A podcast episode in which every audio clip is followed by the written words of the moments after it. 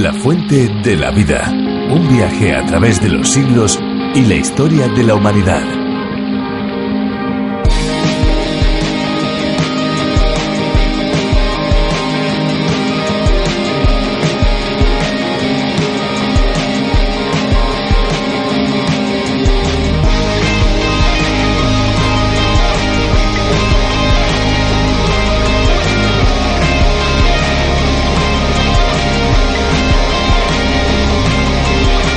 Fuente de Dubái es un sistema de fuentes con una coreografía continua y es oficialmente la fuente danzante más grande del planeta Tierra. Está situada en el lago artificial de Burj Khalifa, en el centro de Dubái. Dicha fuente está iluminada por 6.600 luces de colores y 25 proyectores. Tiene una longitud de 275 metros y sus chorros de agua alcanzan una altura equivalente a un edificio de 50 pisos.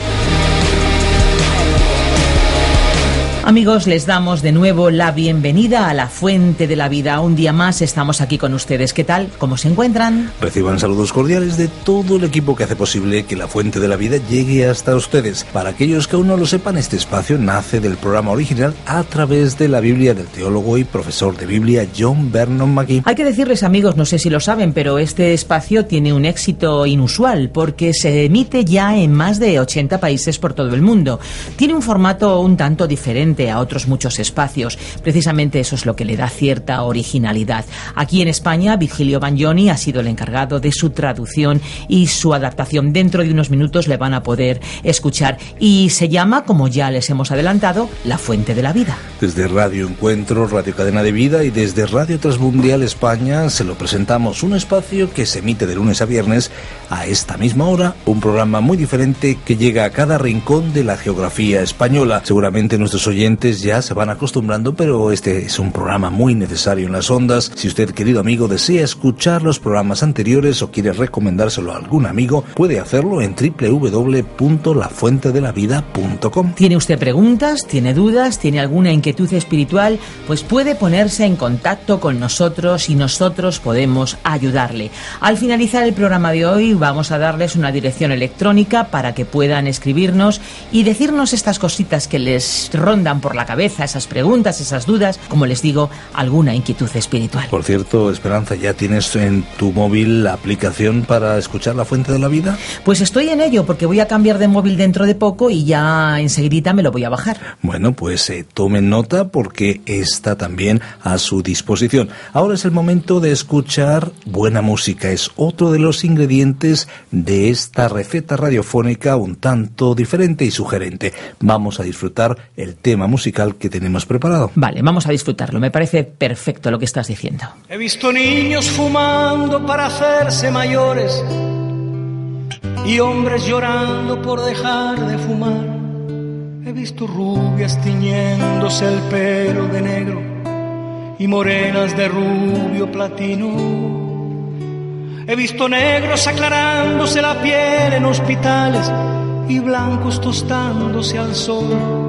He visto gente muriéndose de hambre por las calles y restos de un banquete en la basura.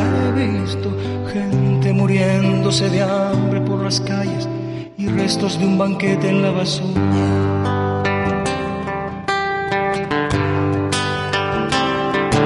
He visto ricos que no saben qué hacer con su dinero y hay gente que apenas llega a fin de mes. He visto ateos creyentes y creyentes ateos y no me lo pude creer. He visto ateos creyentes creyentes ateos y no me lo pude creer.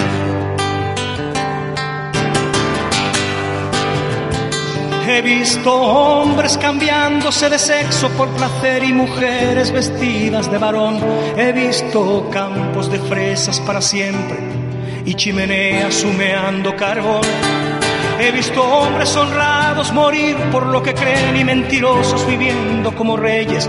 He visto cara y cruz de la vida y aún no lo pude entender. He visto cara y cruz de esta vida y aún no lo pude entender.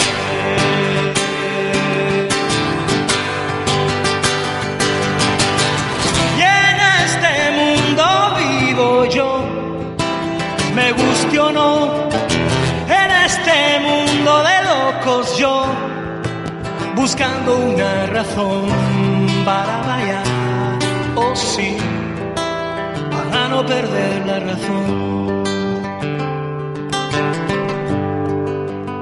Pero él decía que el que quiera guardar su vida, que la pierda porque el que la pierda la encontrará y el que quiera ser grande en el reino de los cielos, que sea el servidor. Y si te dan una mejilla, ofréceles la otra. Y si te cargan por una milla, vete con el dos. Y al que te pida, dale, llama a tu enemigo. Y alégrate en tu aguijón. Y al que te pida, dale, llama a tu enemigo conmigo. Porque el que quiera guardar su vida, que la pierda. Y el que quiera ser grande en el reino de los cielos, que sea el servidor. Y si te dan una mejilla, ofréceles la otra. Y si te cargan por una milla,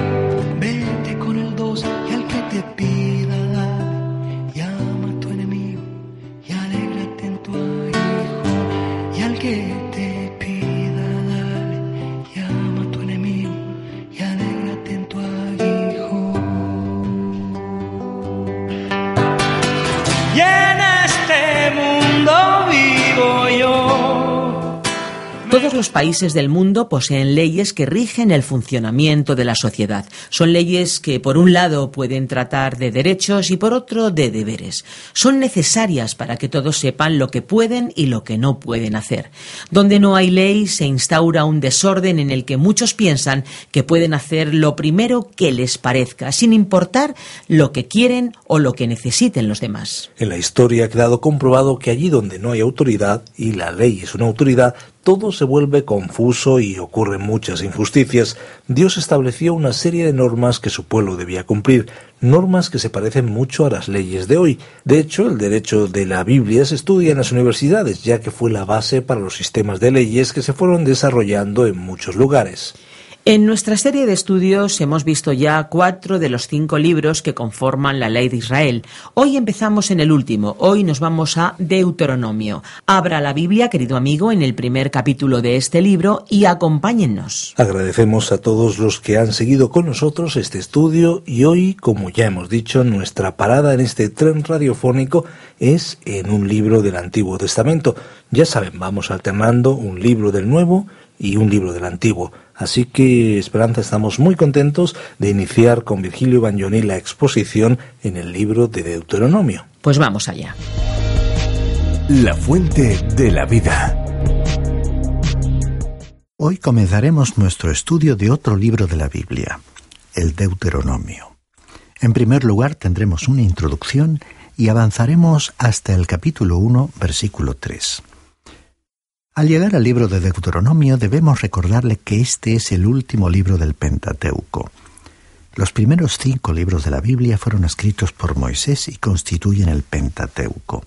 Estos libros son los siguientes: Génesis, Éxodo, Levítico, Números y Deuteronomio. En primer lugar, algunas palabras sobre los títulos de este libro. La palabra deutero significa dos o segundo y nomion es la ley. Por tanto, la palabra Deuteronomio, nombre dado a este libro en la traducción griega del Antiguo Testamento, significa la segunda ley. No hemos de inferir que fue una repetición de la ley como fue dada a Moisés en el monte Sinaí. Esta fue más que una recapitulación. Fue otro ejemplo de la ley de repetición o de recurrencia que ya hemos visto anteriormente en las Escrituras Sagradas. El Espíritu de Dios tiene su método de decir algo en forma de bosquejo o plan general, y luego vuelve al mismo y pone énfasis sobre una porción concreta de lo que ha dicho. Es el método que Dios usó para llamar nuestra atención sobre ciertos asuntos de especial importancia. Las leyes específicas que necesitaban énfasis se repitieron y fueron tratadas detalladamente. Por ejemplo, este fue el caso de los diez mandamientos en el capítulo 5. Así pues, Deuteronomio es un comentario sobre la ley mosaica. Hay cuatro títulos hebreos del Deuteronomio. En primer lugar, Devarim, las palabras, o estas son las palabras, que se deriva de la primera frase del libro que dice, Estas son las palabras que habló Moisés a todo Israel a este lado del Jordán. Estas palabras que habló Moisés se pueden clasificar en un bosquejo cuyas divisiones principales serían las siguientes. Primera, los primeros cuatro capítulos miran retrospectivamente hacia los viajes de los hijos de Israel. Moisés repasó su historia para esta nueva generación. Segunda, Luego reiteró la ley en los capítulos 5 al 26. En esta sección encontramos una repetición o interpretación de los diez mandamientos. En los capítulos 5 al 7, una serie de reglas religiosas y nacionales, en los capítulos 8 al 21, y una serie de reglas para las relaciones domésticas y personales, en los capítulos 22 al 26. Luego, habiendo mirado atrás al pasado, llegamos a la tercera sección, en la que se miró adelante, al futuro, y el autor presentó una de las más grandes porciones proféticas en toda la escritura, en los capítulos 27 al 30. Por último, hay un requiem a Moisés en los capítulos 31 al 34. Así pues, todo este bosquejo proviene de uno de los nombres del libro de Deuteronomio, Devarim o las palabras. Continuando con los otros títulos hebreos de este libro, tenemos el segundo, el Kif, o sea, quinto libro de la ley. El tercero, el libro de reproches, y el cuarto, la reiteración de la ley. De esta manera hemos repasado los cuatro títulos hebreos del Deuteronomio. Digamos algo sobre el escritor. Moisés escribió el Deuteronomio. Moisés fue un hombre que conoció a Dios y con el cual Dios habló cara a cara. Los hijos de Israel vieron las obras de Dios, pero no le conocían a él. Moisés sí conoció sus propósitos. Dice el Salmo 103, versículo 7. Sus caminos notificó a Moisés y a los hijos de Israel sus obras. Deuteronomio fue el resultado de este conocimiento íntimo además de la experiencia de los cuarenta años en el desierto. La sección que trata sobre la muerte de Moisés, o sea, Deuteronomio capítulo 34 versículos 5 al 12, fue probablemente escrita por Josué y pertenece al libro de Josué. Cuando este libro de Josué fue escrito, fue colocado en el rollo del Pentateuco, convirtiéndolo en Hexateuco. El libro de Deuteronomio ha sido el centro de ataque de los críticos. La paternidad literaria del libro fue primero puesta en tela de juicio. La crítica original era que Moisés no pudo haber escrito porque el arte de escribir no existía en los tiempos de Moisés. Aquella crítica fue refutada posteriormente en forma absoluta, ya que hoy se sabe que la escritura existió desde mucho antes que la época de Moisés. Luego los críticos declararon que el fin del libro era glorificar el sacerdocio en Jerusalén, pero no se mencionan en el Deuteronomio ni el sacerdocio ni Jerusalén. Mucha de esta crítica se derivó de la hipótesis de Graf Wellhausen, la cual surgió hace muchos años de las universidades alemanas. El motivo probable de los ataques contra el libro de Deuteronomio es que el Señor Jesucristo citó exclusivamente de este libro cuando Satanás le tentó. Veamos la primera tentación en Mateo capítulo 4 versículo 4 y Lucas capítulo 4 y versículo 4. En ese pasaje, Satanás sugirió a Jesús que convirtiese a las piedras en pan. Jesús citó de Deuteronomio capítulo 8 versículo 3 que dijo, No sólo de pan vivirá el hombre, sino de toda palabra que sale de la boca de Dios. Veamos la segunda tentación en Mateo capítulo 4 versículo 7 y Lucas capítulo 4 versículo 12. En este pasaje, Satanás le ofreció a Jesús arrojarse al vacío desde el pináculo del templo. Entonces Jesús citó de Deuteronomio capítulo 6 versículo 16 que dijo, No tentarás al Señor tu Dios. Y veamos la tercera tentación, en Mateo capítulo 4 versículo 10 y Lucas capítulo 4 versículo 8. En este pasaje Satanás le llevó a un lugar desde el que le mostró y ofreció todos los reinos del mundo. Entonces Jesús citó de Deuteronomio capítulo 6 versículo 13 y capítulo 10 versículo 20, que dijeron, Al Señor tu Dios adorarás y sólo a Él servirás. El Deuteronomio exalta la palabra de Dios. Dice Deuteronomio capítulo 6 y versículo 7, Y estas palabras que yo te mando hoy estarán sobre tu corazón.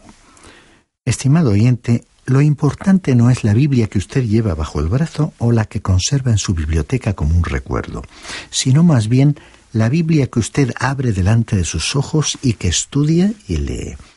Los profetas del Antiguo Testamento citaban con mucha frecuencia del Deuteronomio. En el Nuevo Testamento hay más de 80 referencias al libro. A continuación, digamos algo sobre el tema de este libro. El tema es el amor y la obediencia. A algunos podría sorprenderles que el tema del amor de Dios figure mencionado tan temprano en la historia bíblica.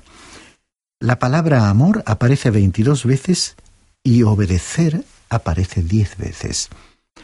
El móvil de la obediencia es el amor. El Señor Jesús no trató de enseñar algo nuevo. Estaba enseñando una verdad eterna cuando dijo en el Evangelio según Juan capítulo 14 versículo 15, Si me amáis, guardad mis mandamientos.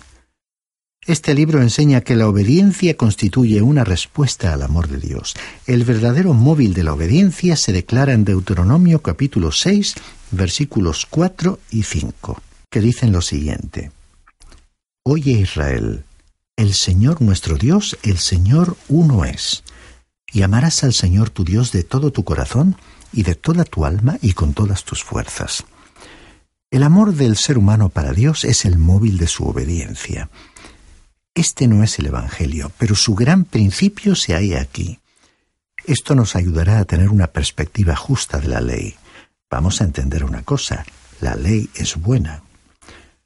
Aunque ponemos énfasis en el hecho de que no podemos ser salvos por la ley, ello no implica que la ley no sea buena. Por supuesto que la ley es buena. Entonces, ¿dónde se encuentra el problema? La dificultad está en usted y en cada uno de nosotros. En consecuencia, Dios tiene que salvarnos solamente por su gracia.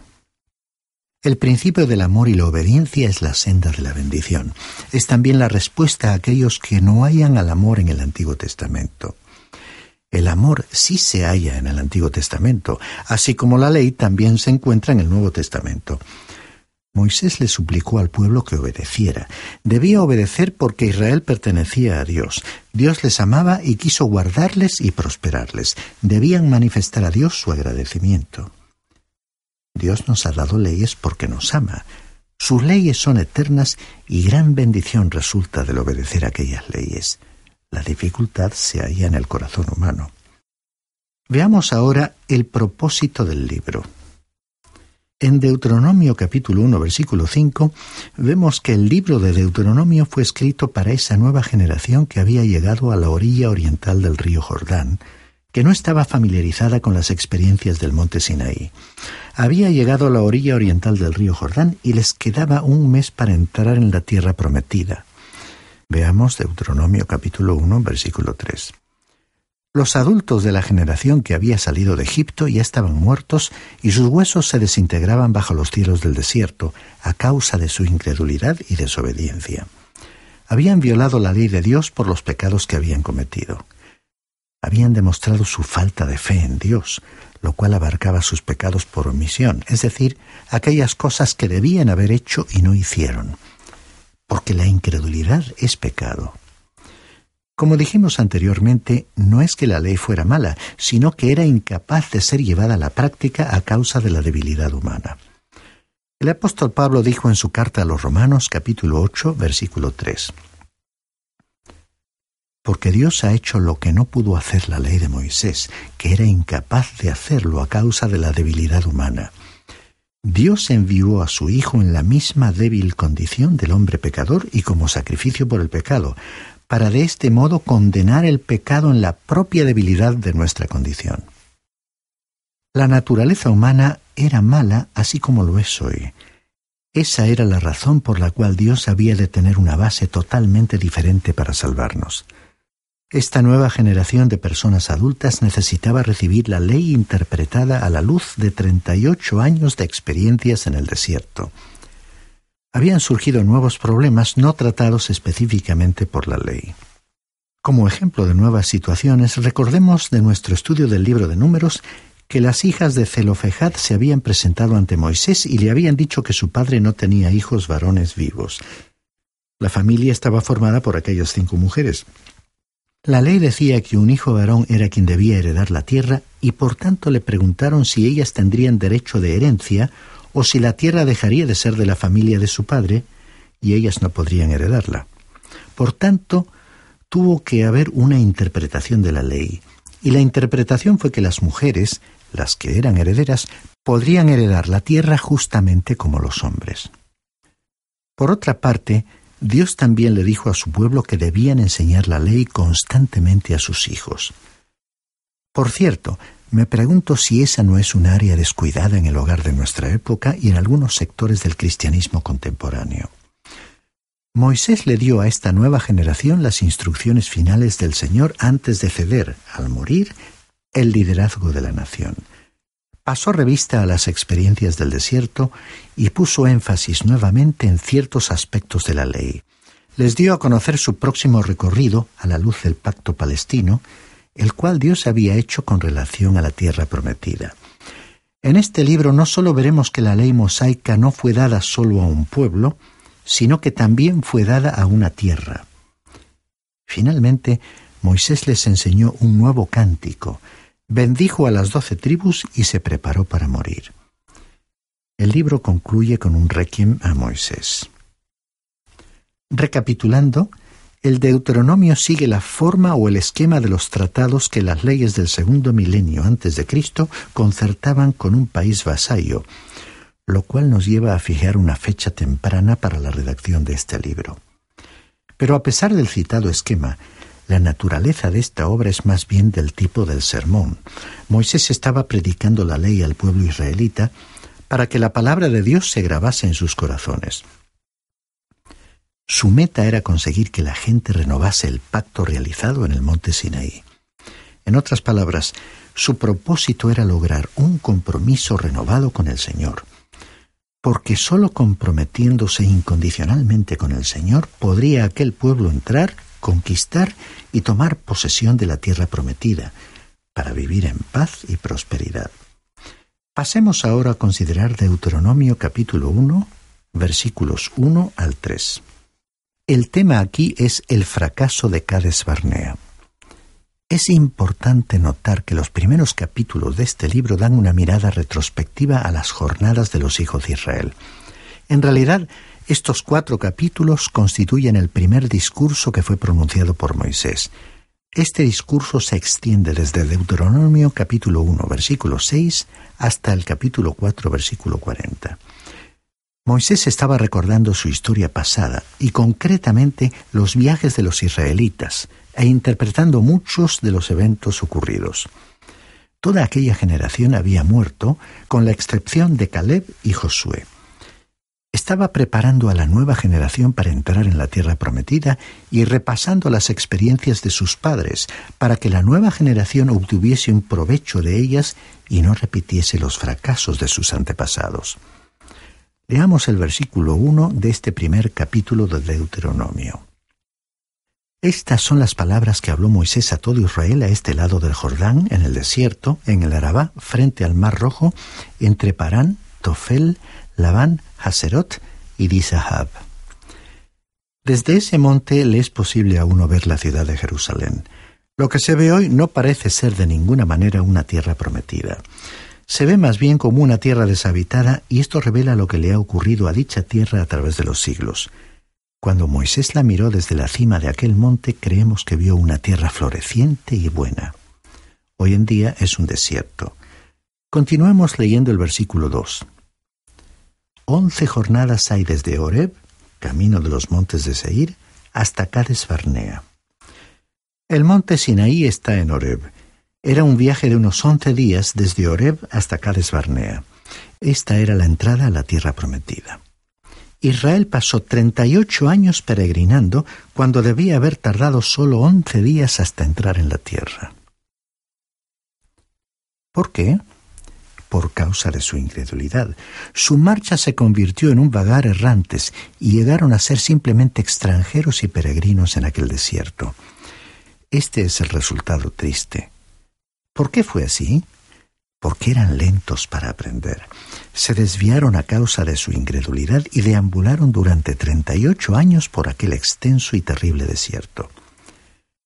Nosotros también somos tardos para aprender, estimado oyente.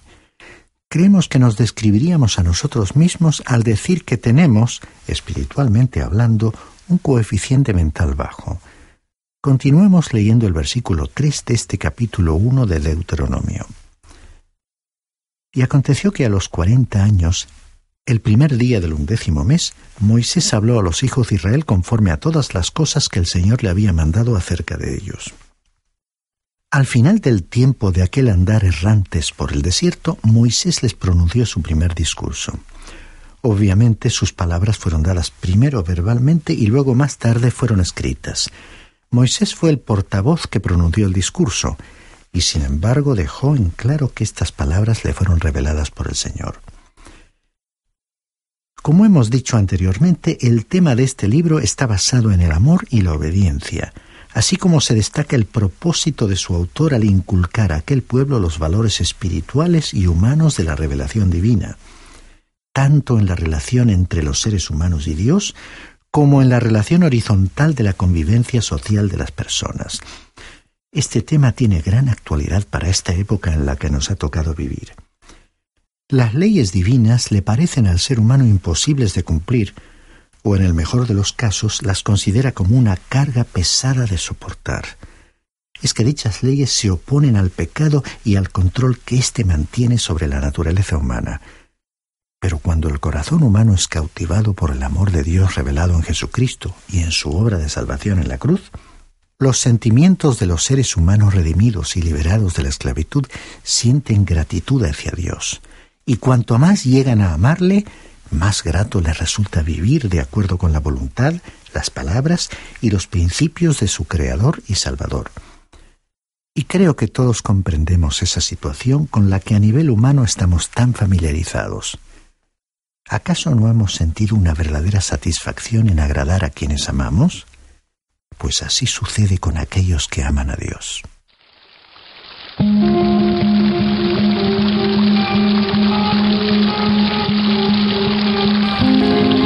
Amigos, estamos finalizando un programa más de La Fuente de la Vida. Les damos muchas gracias por habernos acompañado en este viaje.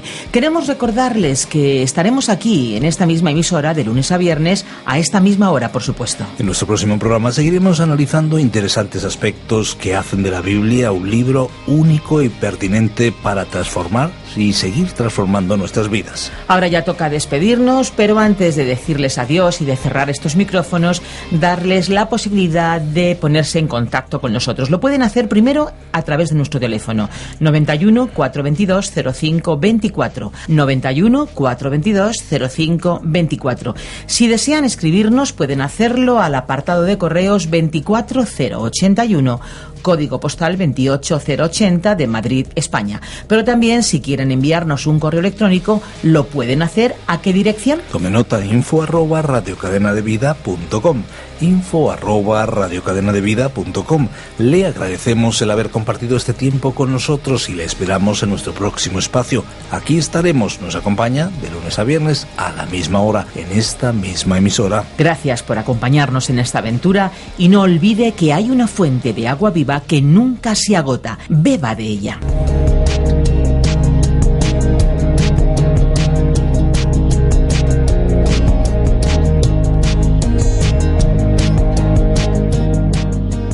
Este ha sido un programa de Radio Transmundial producido por Radio Encuentro, Radio Cadena de Vida.